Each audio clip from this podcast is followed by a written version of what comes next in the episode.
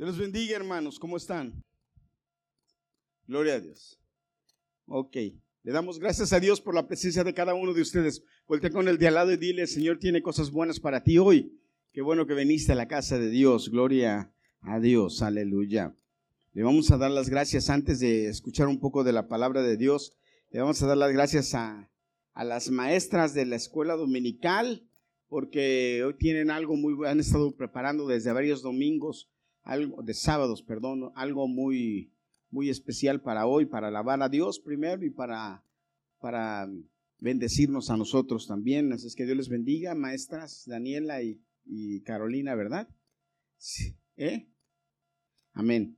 Que Dios les bendiga, gracias, que Dios les pague a, a, todos los de la escuela dominical, las niñas de la danza que también prepararon algo, que Dios los bendiga.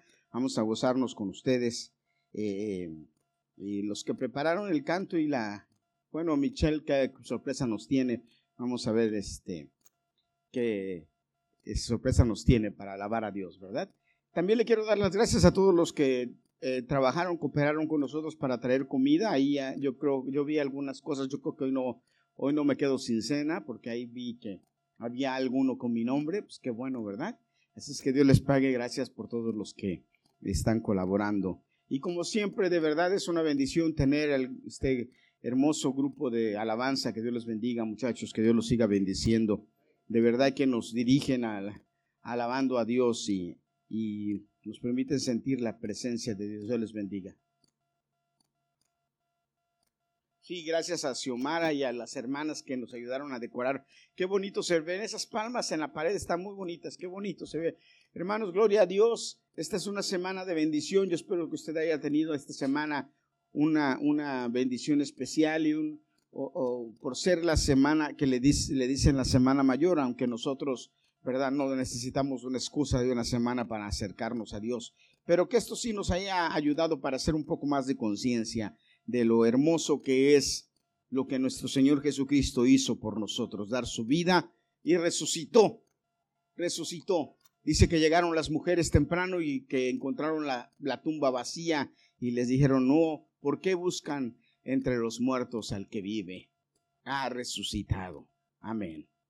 Gloria a Dios. ¿Me lo mandaste dos veces, Liliana? Sí, bueno, para que no se me olvidara, ¿verdad?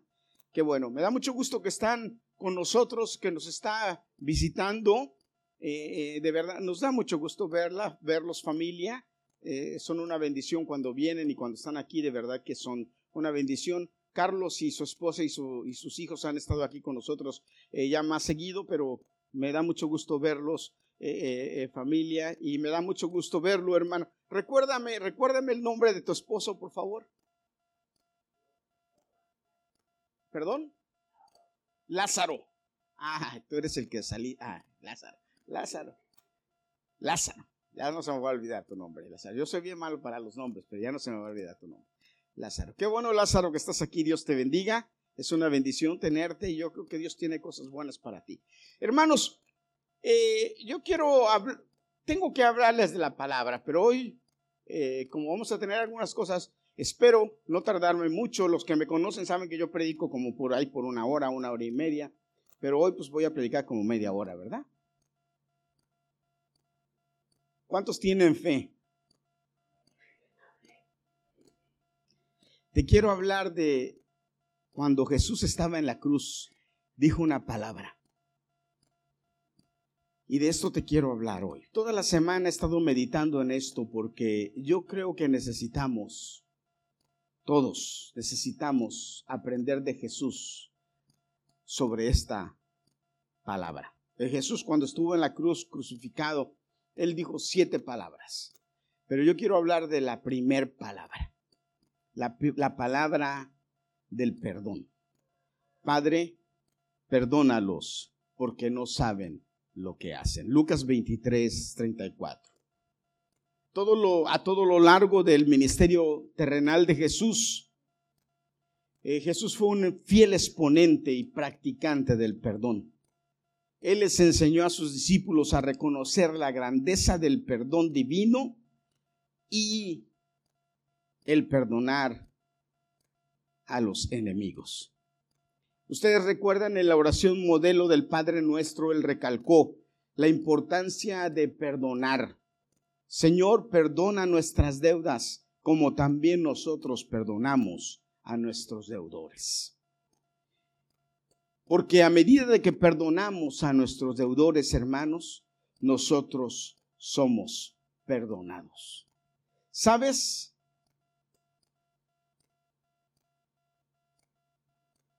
¿Sabes? No puede haber perdón sin perdón. Parece una redundancia, pero no es una redundancia. No hay perdón sin perdón. Y esto es algo que Jesús no solamente nos enseña, sino esto es algo que Jesús con su propia vida, en el momento más duro, en el momento más difícil de todo su ministerio, nos enseña. Pero no solamente en ese momento de la cruz Jesús nos enseña esto, sino en varios pasajes y en varias partes nos enseña la palabra de Dios a un Jesús perdonador. Ustedes recuerdan cuando le llevaron a Jesús a Capernaum, cuatro hombres, un paralítico que lo, lo entraron por el techo, no había por dónde pasarlo. Y cuando Jesús dice la palabra claramente, vio la fe de esos hombres. ¿Qué le dijo al paralítico? Cuando vio la fe de ellos, le dijo al paralítico, hijo, tus pecados te son perdonados. Inmediatamente los que estaban ahí, los fariseos y los hombres, cavilaban en sus corazones murmurando, diciendo, ¿por qué este habla así? Está blasfemando. ¿Quién puede perdonar pecados? Dijeron, sino solo Dios. Y Jesús les escucha y cuando les escucha, entonces Jesús responde, para que vean que el Hijo del Hombre tiene potestad. A este le digo, levántate, toma tu lecho y vete. Les pregunta, ¿qué es más fácil decirle? ¿Tus pecados te son perdonados? O decirle, toma tu lecho y vete, sanarlo. Y lo sana. Pero nos enseña algo Jesús muy importante en este pasaje que quiero que entiendas hoy.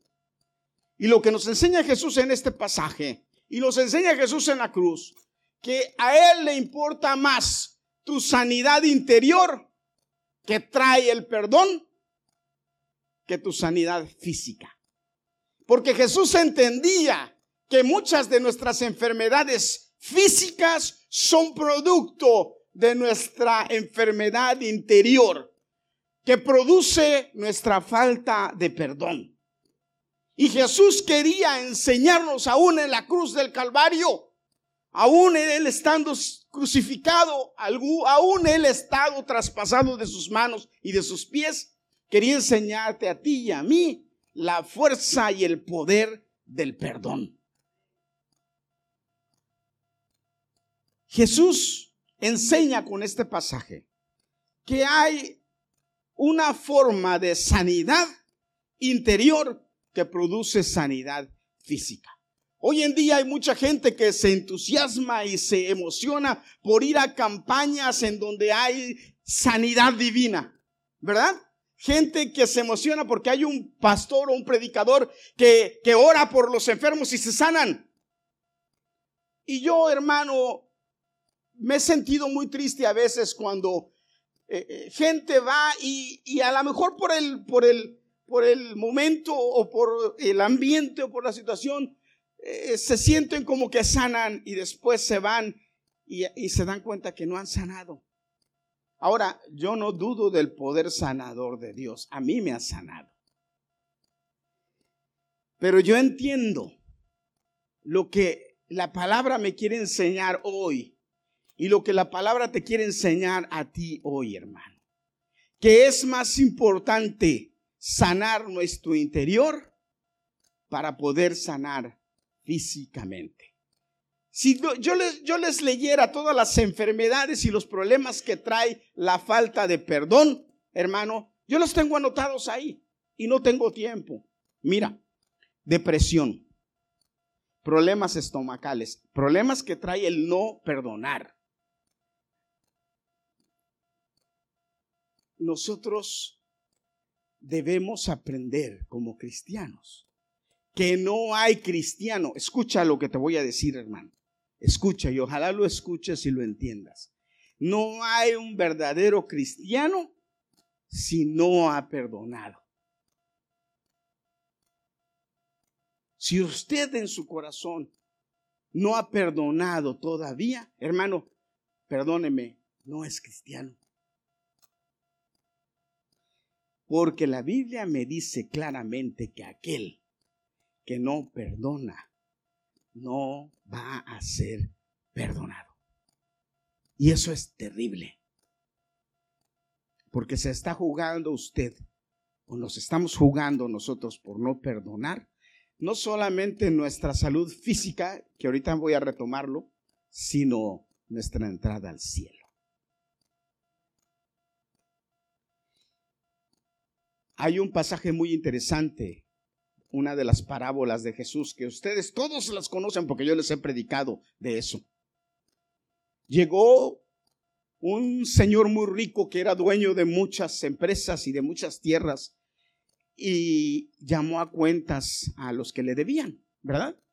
Y le llamó a uno que le debía millones de dólares, millones de dólares.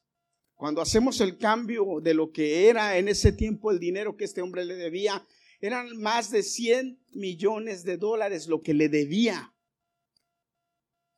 Y le dijo, te voy a agarrar a tu esposa y a tus hijos y los voy a tener como esclavos y a ti también hasta que me paguen. Y el hombre dice que se postró y le suplicó, por favor, ten misericordia, no tengo, pero te voy a pagar. Y el, y el hombre, el rico, dice la Biblia que se movió a misericordia y le perdonó. ¿Cuántos dicen amén? ¿Me están escuchando? Y lo perdonó. Ahora repite conmigo, lo perdonó. Lo perdonó. Y este hombre salió bien contento del lugar, brincando, alegrándose, gozoso, porque le, lo perdonó. ¿Cuántos de ustedes les han perdonado la deuda? ¿Alguna deuda? ¿Cuántos de ustedes les han dicho que deben 10, 15, 20 mil dólares y le han dicho, ya no, me debes nada, olvídate de eso. Cuando mi hermano Jonathan tuvo su primer hija, mi hermano, uno de mis hermanos mayores, tuvo su primer hija, él ah, tenía varias personas que le debían dinero. Y yo me acuerdo que cuando nació su hija, él em, eh, fue con los que le debían dinero y le dijo, estoy muy contento, mi hija acaba de nacer, nació muy bien, tú me debías tanto, ya no me debes nada. Tu deuda está saldada. Y yo me le quedé mirando y dije, ching, ¿por qué no le pedí prestado a este cuate? Le, perdonó la deuda a varios. Imagínate cómo se han de haber sentido los que le perdonaron la deuda. Bueno, este hombre salió contentísimo porque le perdonaron toda la deuda. Toda la deuda. Se la perdonaron. Haga de cuenta que se fue a la quiebra y le dijeron que sí, y le perdonaron la deuda, pero sin consecuencias. Y dice que cuando salió iba caminando y de repente se encontró así como yo me encontré esta niña, se encontró a uno que le debía 10 mil dólares. Fíjate la diferencia, le habían perdonado 100 mil millones y se encontró uno que le debía 10 mil dólares. 10 mil dólares, ¿te das cuenta de la diferencia? Abismal, la diferencia era abismal.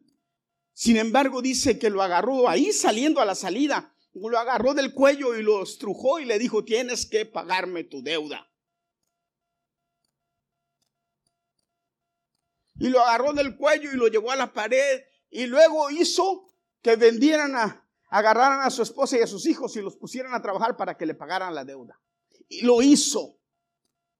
Y cuando los chismosos, porque eso fue lo que pasó, oyeron lo que pasó, fueron y le dijeron a ese hombre, ¿sabes lo que acaba de ser al que le acabas de perdonar? Agarró otro que le debía nada, le debía nada. E hizo esto y esto y esto y esto. Y dice, ¿qué pasó? Ahora, ¿qué, ¿qué usted hubiera pensado, hermano? Honestamente, dígame honestamente, ¿qué usted hubiera pensado de este? ¿Qué hubiera pensado? ¿Qué hubieras pensado, Lázaro? Ah, no, ahora no nos hagamos que nosotros no juzgamos, hermano. Ah. Híjole. Porque somos los primeritos que. Somos los primeritos, ¿verdad, Inés? ¿Qué hubieras pensado, Inés? Qué hombre tan más desgraciado. ¿Qué hubiera pensado usted, hermano? ¿Qué hubiera pensado? ¿Qué hubieras pensado honestamente? ¿Qué hubieras pensado? ¿Eh? ¿Sabe, hermano? Eso que usted pensó, que usted piensa y no se atreve a decir porque le da pena, eso es lo que Dios pudiese pensar de usted porque no perdona, porque lo que Dios le perdonó no tiene nivel, no tiene límites. El perdón de Dios no tiene comparación. Lo que Dios le perdona a usted no tiene comparación para que usted se niegue a perdonar al que le ofende, no importa lo que le haya hecho. Por eso Jesús con autoridad dice, Padre, perdónalos, porque no saben lo que hacen. Déjeme rápidamente para terminar explicarle esto más rápido. Mire, eh, Jesús a través de toda la historia de sus tres años de ministerio nos enseñó su relación con Dios de oración. Él era un, él fue un hombre que siempre oró.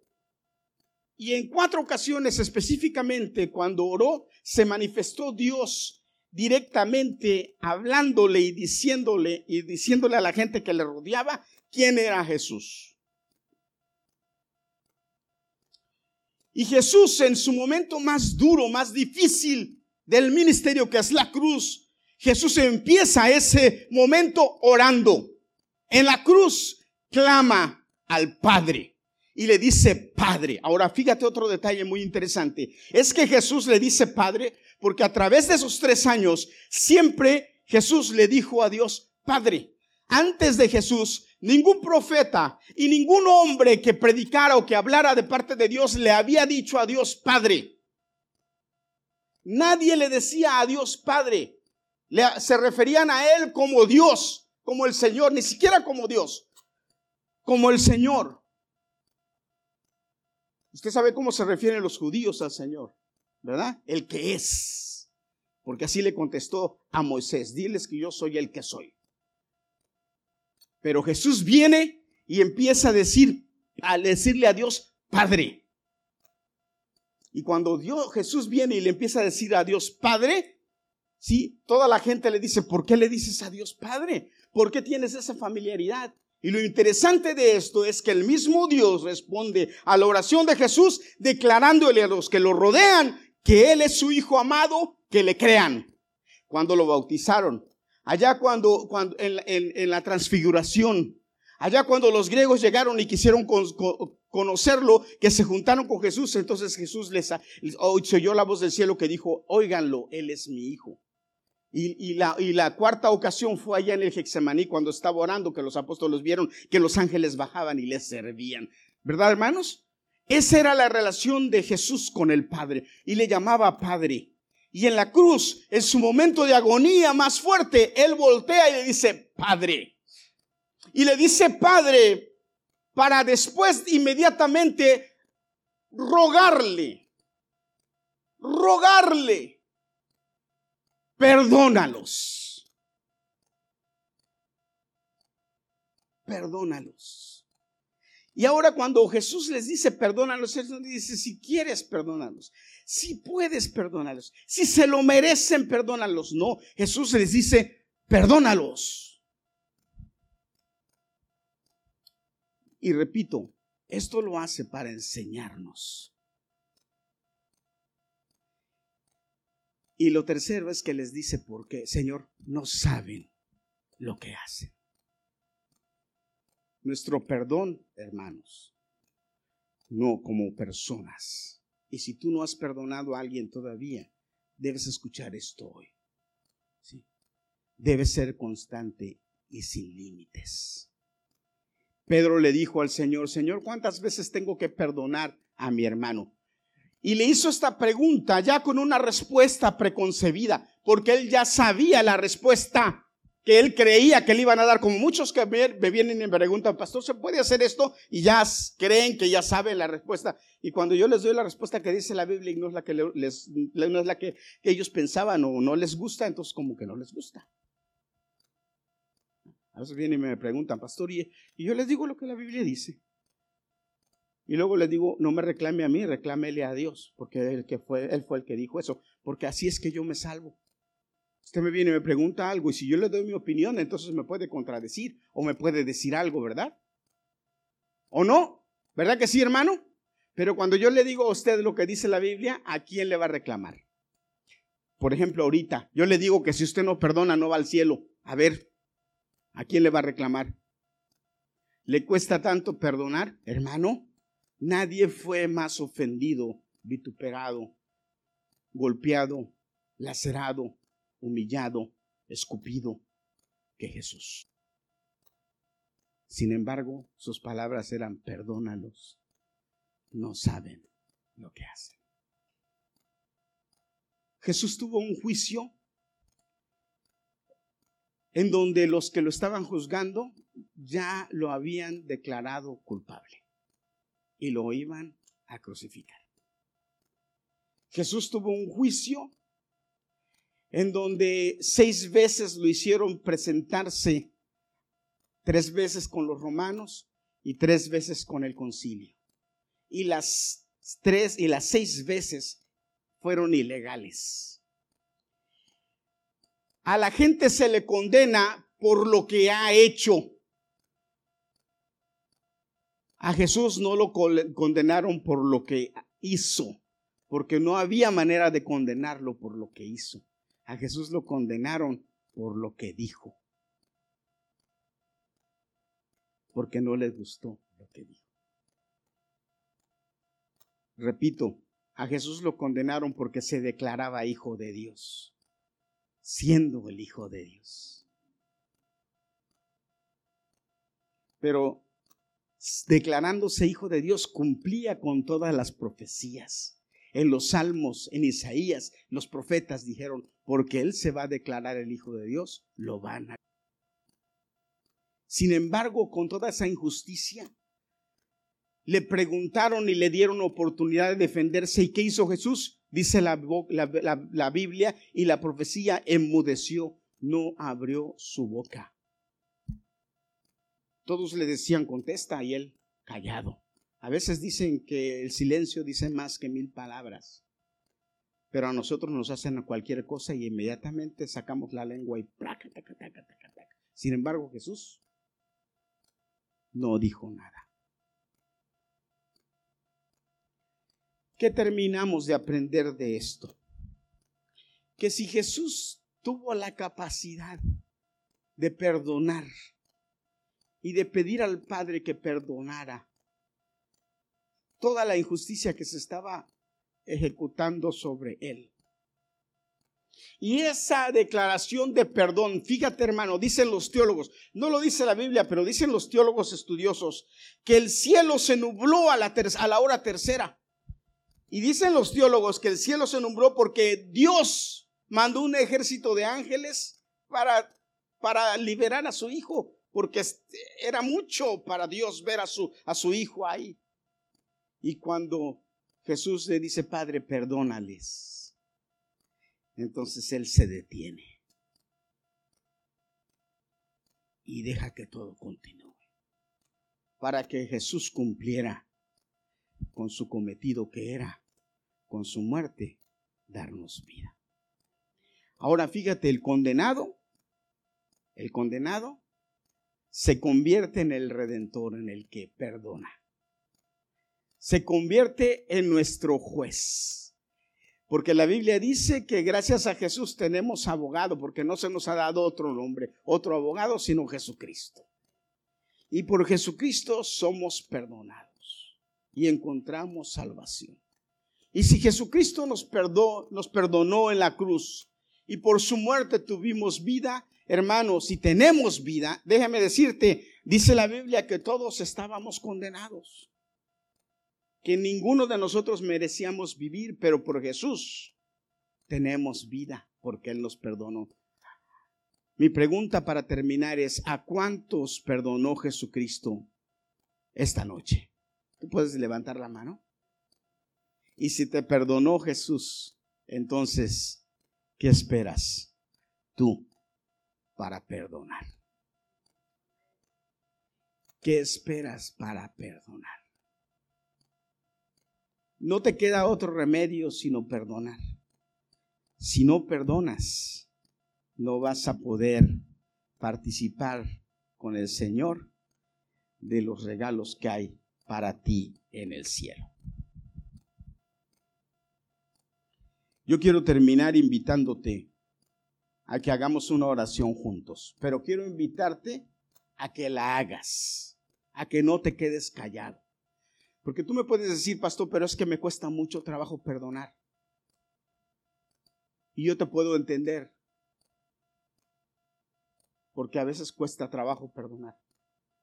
Pero cuando vemos lo que ganamos al perdonar, entonces nos damos cuenta que nos conviene perdonar. Hace rato le estaba diciendo, y no terminé porque me fui por otro lado, eso me pasa muy seguido. Todo lo malo que nos pasa por no perdonar. Está comprobado que la gente que guarda rencor tiene más probabilidades de tener cáncer. ¿Usted sabía eso, hermano? El que no perdona vive atado. El que no perdona no vive feliz. Cada que se acuerda de lo que le hicieron, sufre. Dígamelo a mí que yo soy bien sentidito. Yo le he tenido que pedir mucho a Dios que me ayude y que me perdone y que me libere. Porque ese sentido es terrible. Yo siempre les he predicado a los hombres que es terrible casarse con una mujer histérica.